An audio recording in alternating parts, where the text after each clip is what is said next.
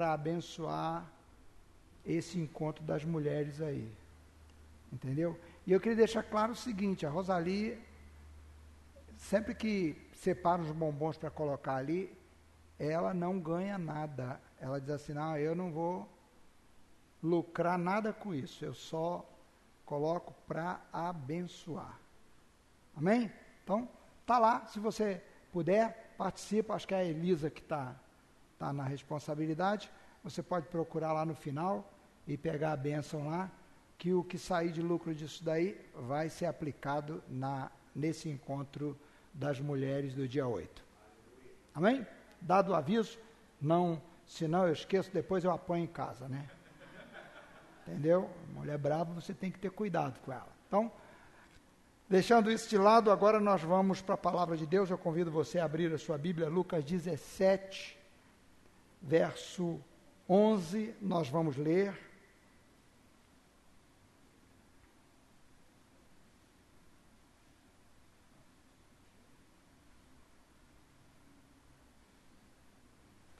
A palavra de Deus diz que a bênção do Senhor enriquece e a ninguém traz pesar.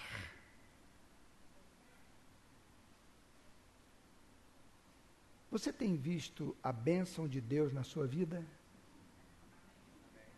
Deus está sempre com a sua mão estendida. O profeta diz assim: o braço do Senhor não está encolhido, que não possa salvar.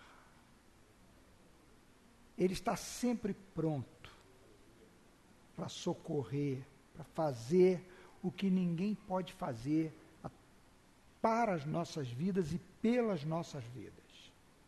Vamos ler o texto? O texto é o texto aqui é de um episódio que Jesus vivencia na sua caminhada. Ele está indo para Jerusalém para ser crucificado. E o evangelista Lucas, ele narra esse episódio, e o Mateus também fala disso, mas eu quero ler esse texto com você. Diz assim, verso 11: A caminho de Jerusalém, Jesus passou pela divisa entre Samaria e Galiléia. Ao entrar num povoado, dez leprosos dirigiram-se a ele.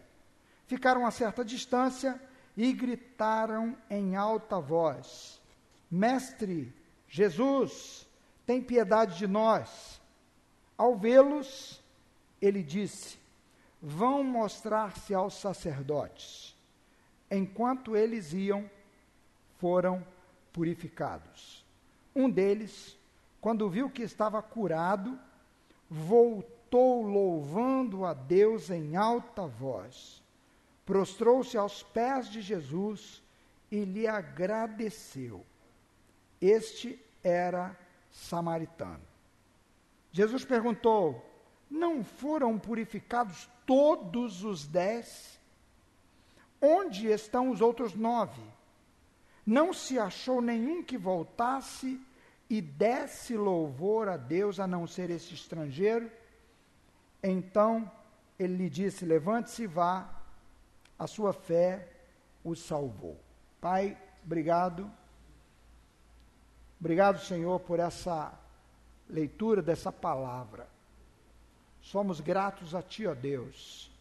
O Senhor tem nos abençoado. E a tua bênção enriquece, a tua bênção traz riqueza, riqueza de alma, riqueza ó Deus e Pai, material, traz riqueza física, traz riqueza emocional. A tua bênção traz riqueza para a nossa vida. Ah, Senhor, ajuda-nos a enxergar as riquezas que o Senhor tem trazido à nossa vida.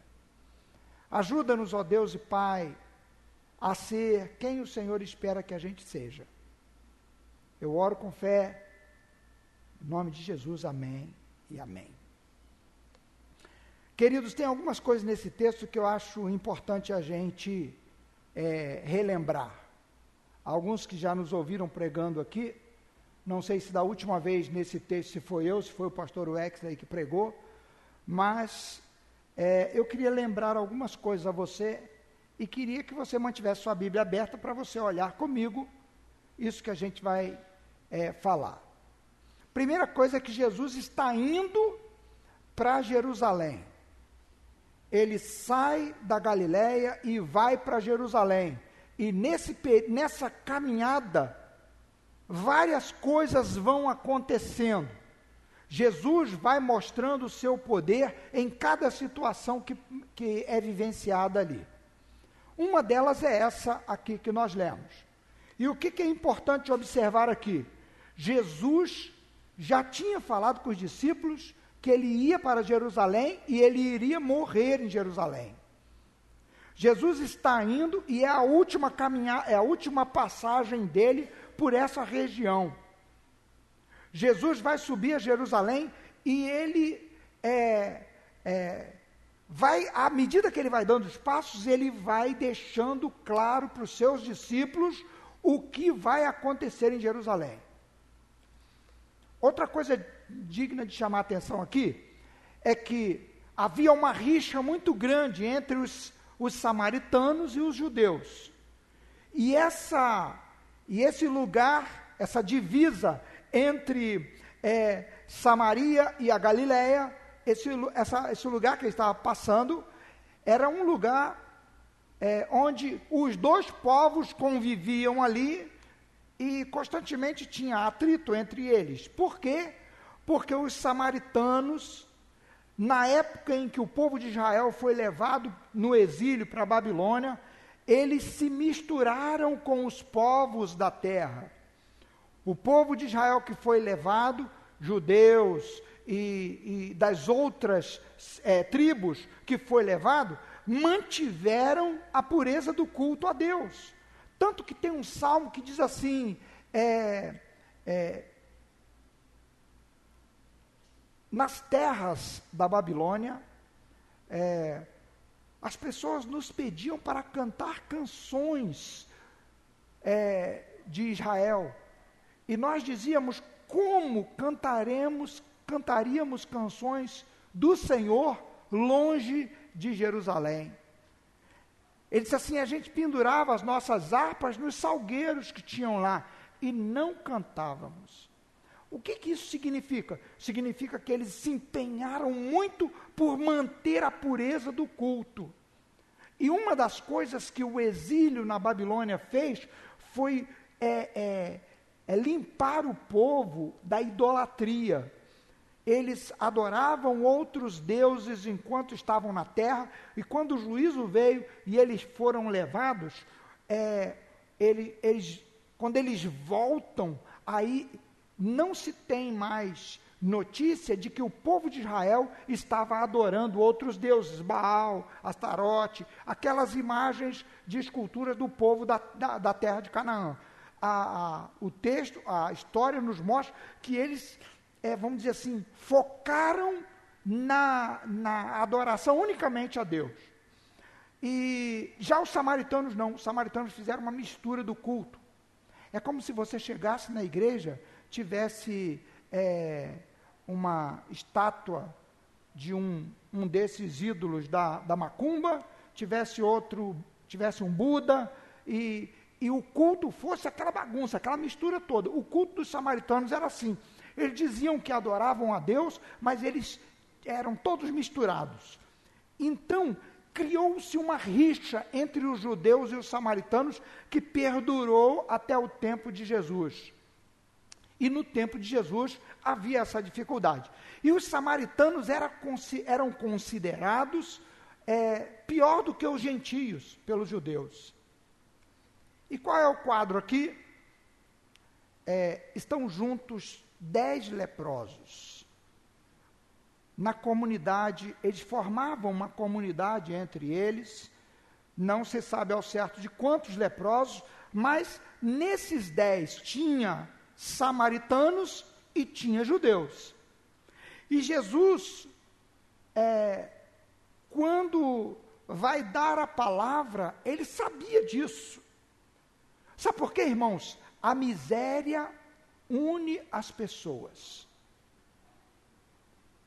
As pessoas se identificam com gente que está vivendo o estilo de vida que eles vivem. E a lepra é um símbolo do pecado. Hoje, a lepra tem tratamento. E nem pode falar mais lepra, né? É hanseníase. Um bacilo que eu já expliquei para os irmãos aqui, que quando ele entra no organismo, ele mata as terminações nervosas. As partes mais extremas são as primeiras a morrer. Morrer no sentido de sensibilidade. Ele vai atacando os nervos da periferia, as pontas dos dedos, a ponta do nariz, ponta da orelha, as extremidades mais distantes, mais é, que perdem a sensibilidade. E isso faz com que as pessoas acabem se ferindo, vai pegar uma coisa, faz mais força do que a carne suporta e fere. E as bactérias oportunistas entram. Porque a lepra é um símbolo do pecado? Porque o pecado mata a sensibilidade do homem. Irmãos, por que os homens entraram em Israel e não só guerrearam ou pegaram reféns apenas, mas fizeram questão de é, estuprar, de cortar a cabeça de cerca de 40 bebês, tirar uma criança da barriga da mãe e matar a criança na frente da mãe. Tem vídeos disso. Eu espero que você não veja, porque isso faz muito mal. Mas por que, que esses homens chegaram a esse ponto? Porque o pecado vai matando a sensibilidade. Eu ouvi uma palavra de um matador profissional, há, uns, há um tempo atrás. O cara perguntou para ele assim: Mas você não sente nada quando você mata uma pessoa? Aí ele falou assim: Só o impacto da arma. O que, que significa isso? Que o pecado já faz parte, tão é, é, domina tanto a vida dessa pessoa, que a sensibilidade do valor de uma vida foi perdida completamente. E os pecadores e os, assim como os leprosos, sempre se ajuntam em blocos. Aqueles que são viciados em álcool se sentem mais à vontade com alguém que está viciado no álcool. Aquele que é viciado em cocaína se sente mais à vontade próximo de um outro viciado. Aquele que é, é, gosta de falar de prostituição, ele vai ficar mais à vontade com um outro que gosta de falar disso. Então, queridos, ele, é, é, é isso que aconteceu aqui. Esse grupo de leprosos, o seu estado miserável os uniu, os fez andar juntos. Agora, apesar do pecado dominar a natureza humana, o amor de Deus continua estendido a todos. O amor de Deus está é, é, abrangendo tudo. E quando alguém se abre para o amor de Deus, enxerga e clama, o amor de Deus se manifesta de forma graciosa. E o que, que acontece aqui? Esses dez leprosos, com certeza já tinham ouvido falar de Jesus, que Jesus curava pessoas, eles não chegam perto de Jesus. De longe, eles clamam, eles gritam, eles pedem a Jesus, e Jesus diz o texto, ao vê-los. Irmãos, se tem uma coisa que a necessidade faz, e a fé também faz, porque o que nos move a pedir algo a Deus, a apresentar uma necessidade a Deus é a fé. Então, o que que a fé fez na vida daqueles homens? fez com que eles clamassem ao Senhor Jesus e chamassem a atenção de Jesus para eles. Diz o texto, quando Jesus viu, Jesus só deu uma ordem: vão mostrar-se ao sacerdote. Irmãos, o que, que esse texto nos ensina? Que Deus sempre nos chama à obediência. Deus sempre nos chama à obediência, não importa o estado miserável que a gente se encontra, não importa o que você ou eu estejamos passando, Deus espera a obediência de nós e não desculpa. Ah, mas nós somos leprosos, nós não temos condições de chegar lá no sacerdote. Jesus só ordenou: vão mostrar-se ao sacerdote. O que, que Jesus, por que Jesus falou isso? Porque a lei já dizia isso no Velho Testamento. O sacerdote é que era a pessoa autorizada para dizer que o outro estava curado. E Jesus diz assim: vão lá. O texto diz que quando eles obedecem e vão, Deus realiza aquilo que eles não podiam realizar. De que adiantava eles chegarem leprosos diante do sacerdote? Não adiantava nada. Mas quando deram o passo de obediência, Deus operou na vida deles. Irmãos, por pior que seja a nossa condição, e nós, irmãos, quando estamos sofrendo, somos tentados a olhar para nós com uma autopiedade que é maligna. Uma autopiedade, uma dó de nós mesmos, que nós achamos que a nossa situação, o nosso problema é pior do que o de todo mundo. E então a gente se exime da obediência, a gente se, a gente acha que a gente nem precisa é, obedecer, porque nós, afinal de contas, nós estamos sofrendo tanto. Irmãos, Deus não nos libera da obediência nunca. Apesar do amor de Deus ser imenso, apesar do amor de Deus estar estendido, pronto a alcançar Deus nunca vai nos isentar da obediência. Ele nunca vai dizer que você não precisa obedecer os, os, mandamentos do Senhor. Pelo contrário, ele vai reforçar os mandamentos. E é o que Jesus fez. Jesus tinha poder e autoridade para dizer que os homens estavam curados? Tinha. Ele é Deus. Mas o que, que ele faz? Ele cumpre o que a palavra de Deus já havia predeterminado. Então, isso nos ensina que nós não podemos nos liberar da obediência por causa de situação nenhuma. Não é porque uma pessoa está doente que ele pode roubar. Não é porque ele está passando fome que ele pode escorar o outro na esquina e tomar do outro. Deus não nos libera da obediência. Esse texto nos mostra isso. Tanto que Jesus não, é, é, é, não mostra uma espécie de compaixão é, errada daqueles homens. Tadinhos de vocês, venham aqui, eu vou curar vocês. Não, Jesus disse assim: vai lá, obedece o que a palavra de Deus já diz, vai lá mostrar ao sacerdote. E enquanto eles dão os passos de obediência, Deus opera o milagre. É verdade que alguns, parece que Deus prova por um tempo maior. Em alguns casos, a pessoa clama, clama, clama, clama, e parece que o milagre nunca chega. Esse é o caso de Abraão. Abraão obedeceu a Deus, foi para a terra, e os anos se passaram, e os anos se passaram, e os anos se passaram. E nunca chegava o dia do filho de Abraão nascer.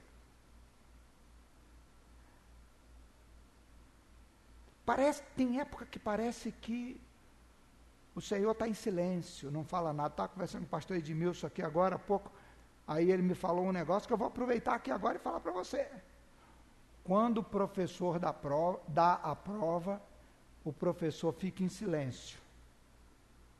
E o silêncio, às vezes, deixa a gente incomodado.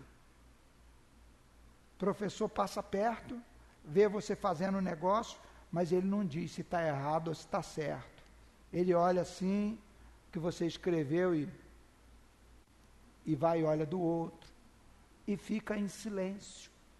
Irmãos, Deus às vezes faz isso conosco, mas em momento nenhum Ele nos dá autorização para a gente colar do outro.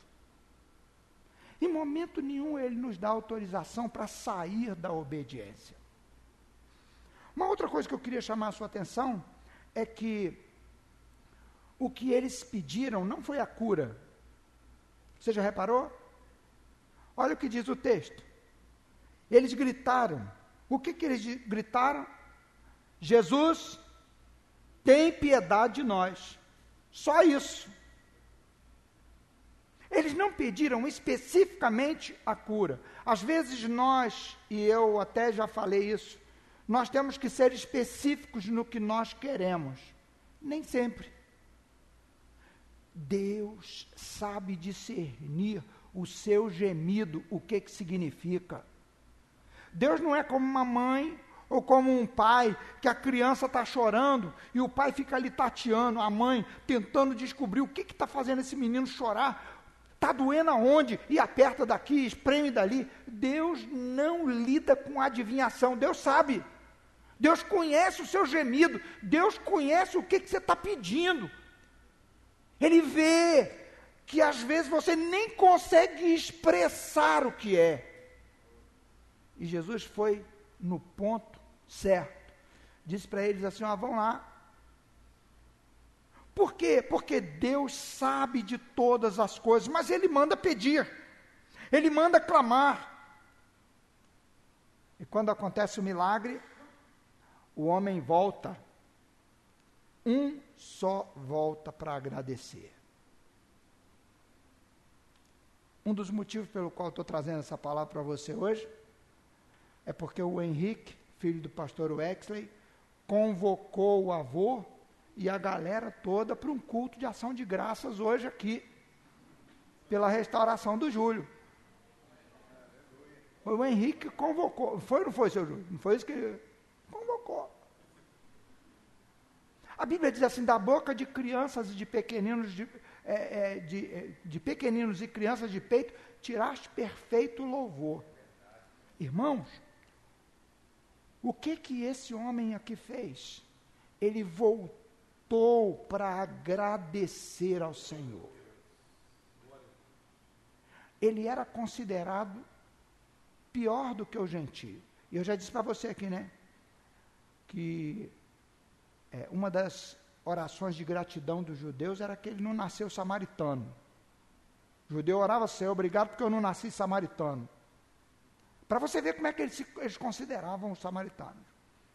Mas esse homem era um homem que conhecia o que a lei de Deus dizia, e ele, quando percebeu a sua cura, ele voltou para agradecer. E como é que ele agradece, irmão?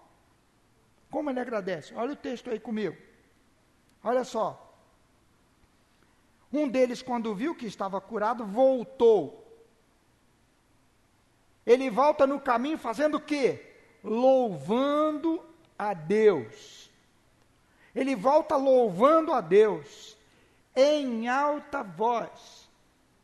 Ele volta mostrando para todo mundo que Deus é o Senhor soberano, exaltando o nome do Senhor. Irmãos, quando Deus faz alguma coisa na nossa vida, nós temos que louvá-lo de forma que os outros saibam que nós somos gratos a Deus pelo que ele fez. O louvor precisa fazer parte da nossa vida. Eu contei aqui que eu li um livro há muitos anos. Muitos anos mesmo. Antes de eu me casar, e o livro ainda está aí para ser vendido, quem quiser. É o livro do. É, do. Fugiu aqui o nome do, do, do autor. É, ele, ele fez o livro junto com é, Philip Jansen com Paul Brand. No trabalho de, com, que o Dr. Paul Brand fez com os leprosos na Índia. Depois de tratar um, muita gente lá, e as pessoas serem curadas da lepra. Teve uns que voltaram chorando, muita miséria, muita dificuldade para o doutor, perguntando se ele podia botar a doença de novo. Aí o doutor, mas que isso? Por quê? Ele falou assim, porque com essas mãos aqui saudáveis, ninguém me dá dinheiro mais. Queridos, quando Deus opera um milagre na nossa vida, Ele quer, que, ele quer, ele, ele quer mudar a nossa vida e nos mudar de ambiente.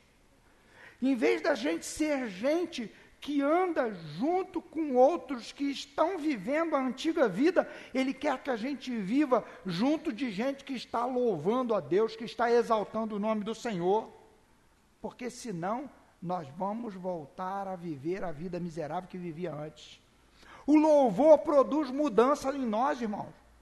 O louvor mostra para os outros e trabalha em nós. E quando ele chega, chega perto do Senhor Jesus, ele se joga no chão, ele se prostra, ele deixa claro para todo mundo, ele não importa se vão zombar dele, se não vão, ele adora o Senhor Jesus.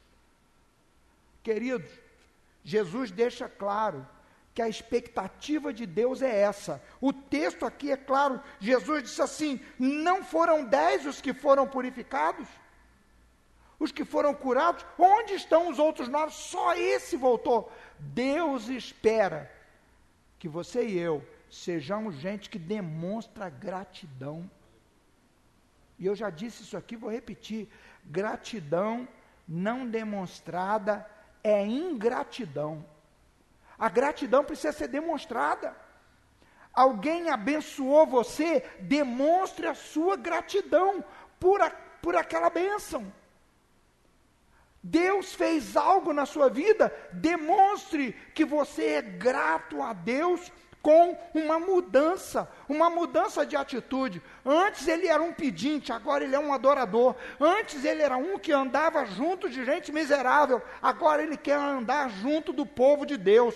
Irmãos, Deus muda histórias e Deus espera que nós tomemos atitudes que marquem essa mudança também. E esse texto aqui deixa claro isso. A expectativa de Deus é que haja gratidão no seu coração e que essa gratidão seja demonstrada publicamente. É necessário que você chegue diante da igreja e dê um testemunho maravilhoso. Não é isso que é gratidão. Gratidão é demonstrada no comportamento diário, todos os dias.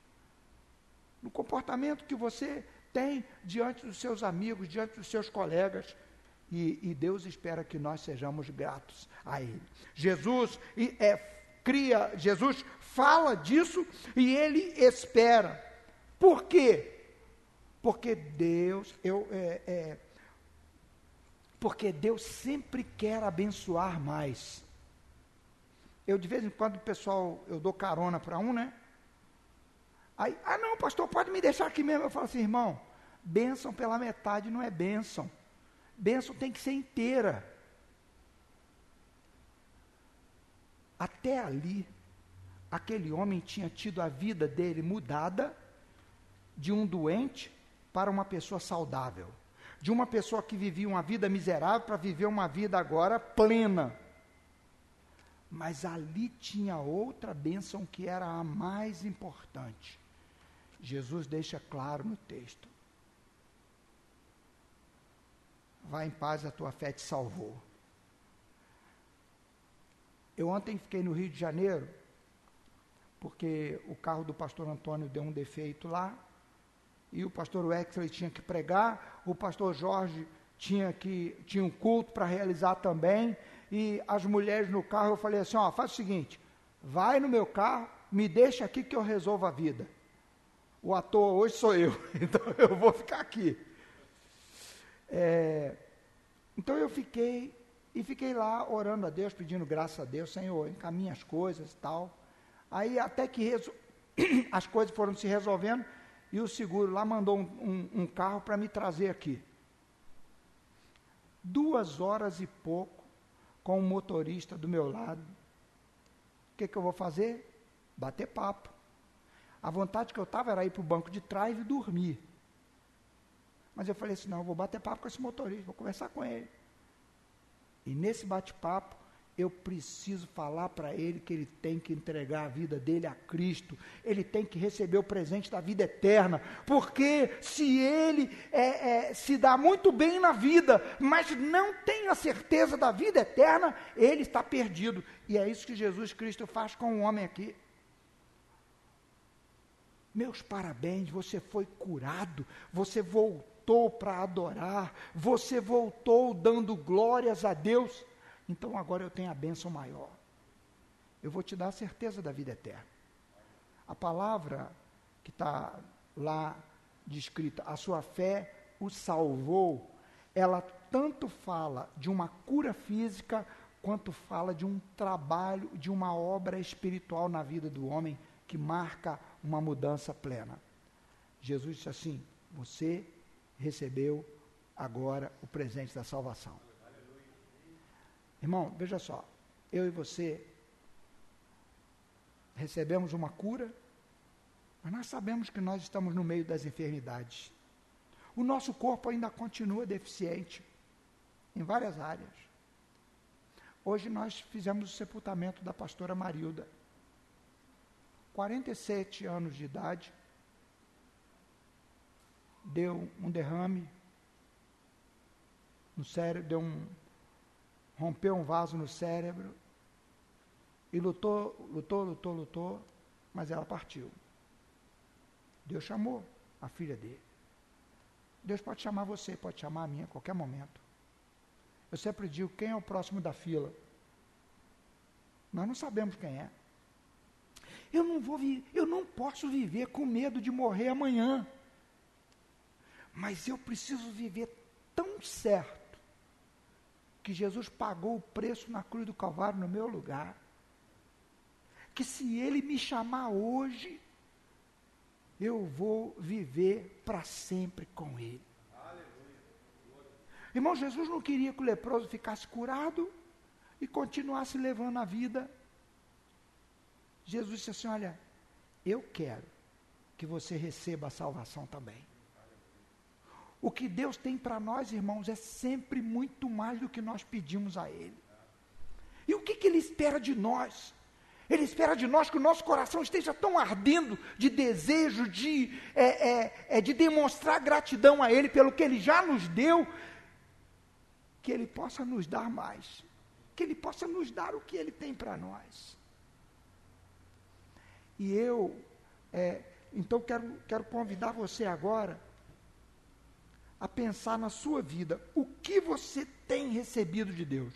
Eu comecei dizendo que a bênção do Senhor enriquece a ninguém traz pesar. Eu comecei dizendo que o, Deus diz através do profeta é, que a mão do Senhor não está encolhida que não possa salvar. Deus está pronto a operar milagres físicos, milagres materiais, milagres emocionais e muito mais. Ele está pronto para salvar, dar salvação. Queria convidar você a fechar os seus olhos onde você está.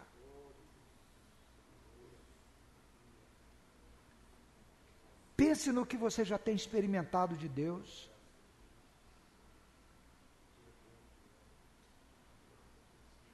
Essa palavra não é para o Julinho apenas que está agradecendo a Deus hoje. Essa palavra é para nós, é para você, é para mim. O que, que Deus tem te dado? Pense no que Deus tem te dado. Às vezes nós nos concentramos tanto nos nossos problemas, no nosso sofrimento, que nós esquecemos das bênçãos que já recebemos e deixamos de ser gratos a Deus pelo que Ele já nos deu. Deixamos de louvar, nos entregamos à reclamação, nos entregamos à, à, à insatisfação, à murmuração, porque as coisas não estão do jeito que a gente queria. Mas Deus tem nos dado tanta coisa tanto livramento, um coração grato, ele se manifesta.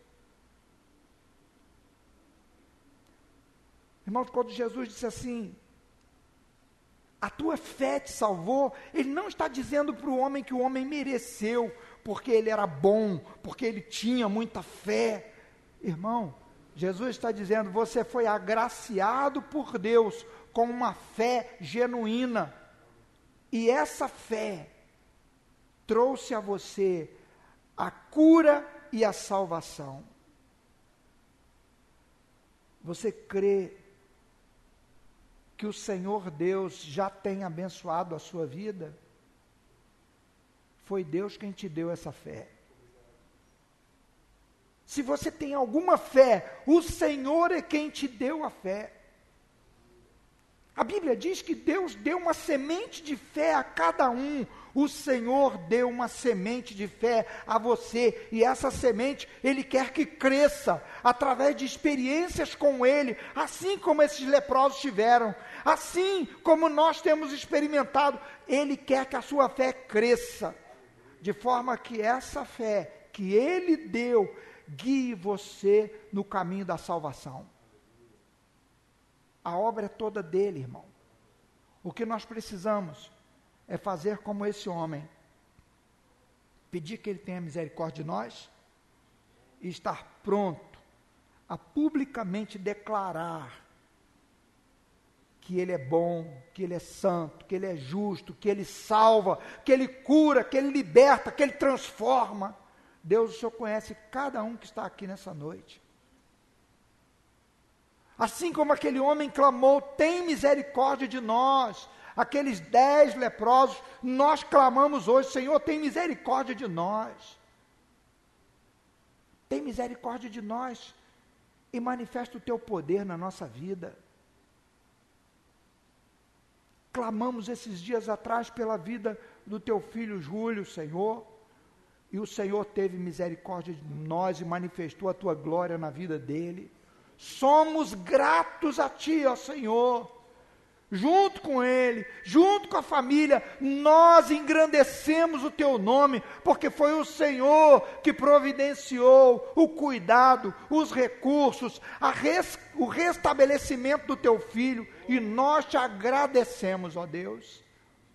E mais ainda te pedimos, ó Senhor, completa a boa obra, ó Deus na vida pessoal do teu filho, na vida da família toda, ó Deus e Pai, alcançando cada um dos colegas, ó Deus e Pai, de forma que eles enxerguem a tua graça e sejam salvos, ó Senhor.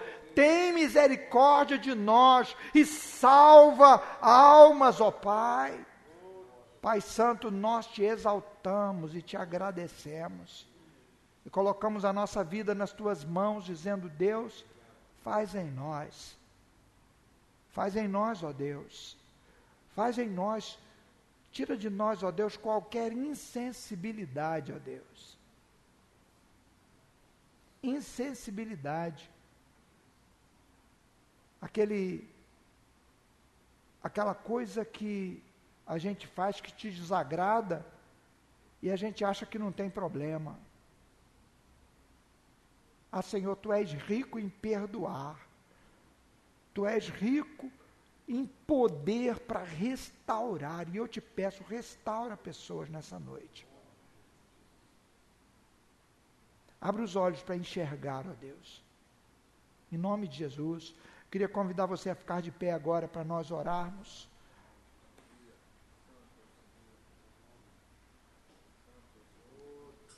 Agora eu queria convidar o Julinho para vir aqui, que eu quero orar com ele. Essa igreja orou por ele. Irmãos, foi o Senhor quem guardou esse homem. Ele estava sozinho, pintando lá na casa do João lá.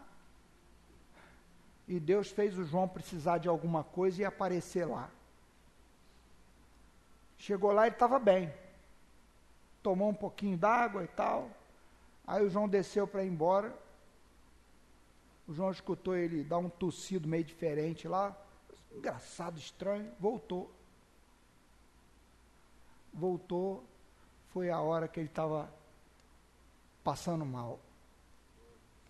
E ele ainda ia, queria ir para casa. Não, leva para casa que eu vou deitar lá, vou ficar bom logo. Foi levado para a regional, da regional foi levado com urgência lá para a Santa Casa. E Deus encaminhou as coisas. Botou lá dois estentes, né? Ele agora é um homem biônico. Tem duas molinhas lá. O Senhor guardou. O Senhor guardou. E eu fiquei tão feliz quando ele me contou que o Henrique falou com ele. Vovô, você vai na igreja comigo para agradecer a Deus? Ô irmãos, nós temos que louvar o Senhor. O Senhor está fazendo a obra dele. Vamos orar. Ah, Pai, obrigado pela vida do teu filho. Ah, Senhor, o Senhor fez na vida dele como fez com aquele leproso que voltou. Teu filho está aqui, Senhor. Diz a palavra rema. A tua fé te salvou, meu filho. Senhor, realiza, Senhor, o que só tu pode realizar. Na história do Julinho, na família toda, ó Deus. Seus irmãos, que a tua glória toque lá e envolva cada um e desperte cada um, ó Deus, porque tu és aquele que abre os olhos. Em nome de Jesus, eu sou grato a ti. Talvez pudéssemos, talvez tivesse, se não tivesse chegado a tempo ali o socorro, nós estaríamos chorando hoje, Pai, mas nós estamos aqui alegres, agradecendo a Ti pela vida do Teu filho, Pai. Manifesta a Tua glória, do alto da cabeça à planta do pé, do mais íntimo, ó Deus, até o mais exterior. Mostra a Tua glória na vida do Teu filho, pois nós estamos aqui agradecendo a Ti, ó Senhor. Que o Teu poder seja cada dia mais visível na vida do teu filho. Em nome de Jesus, amém e amém. Graças a Deus. Glória a Jesus. Amém. Quer falar? Ele quer falar? Quer falar, Júlio?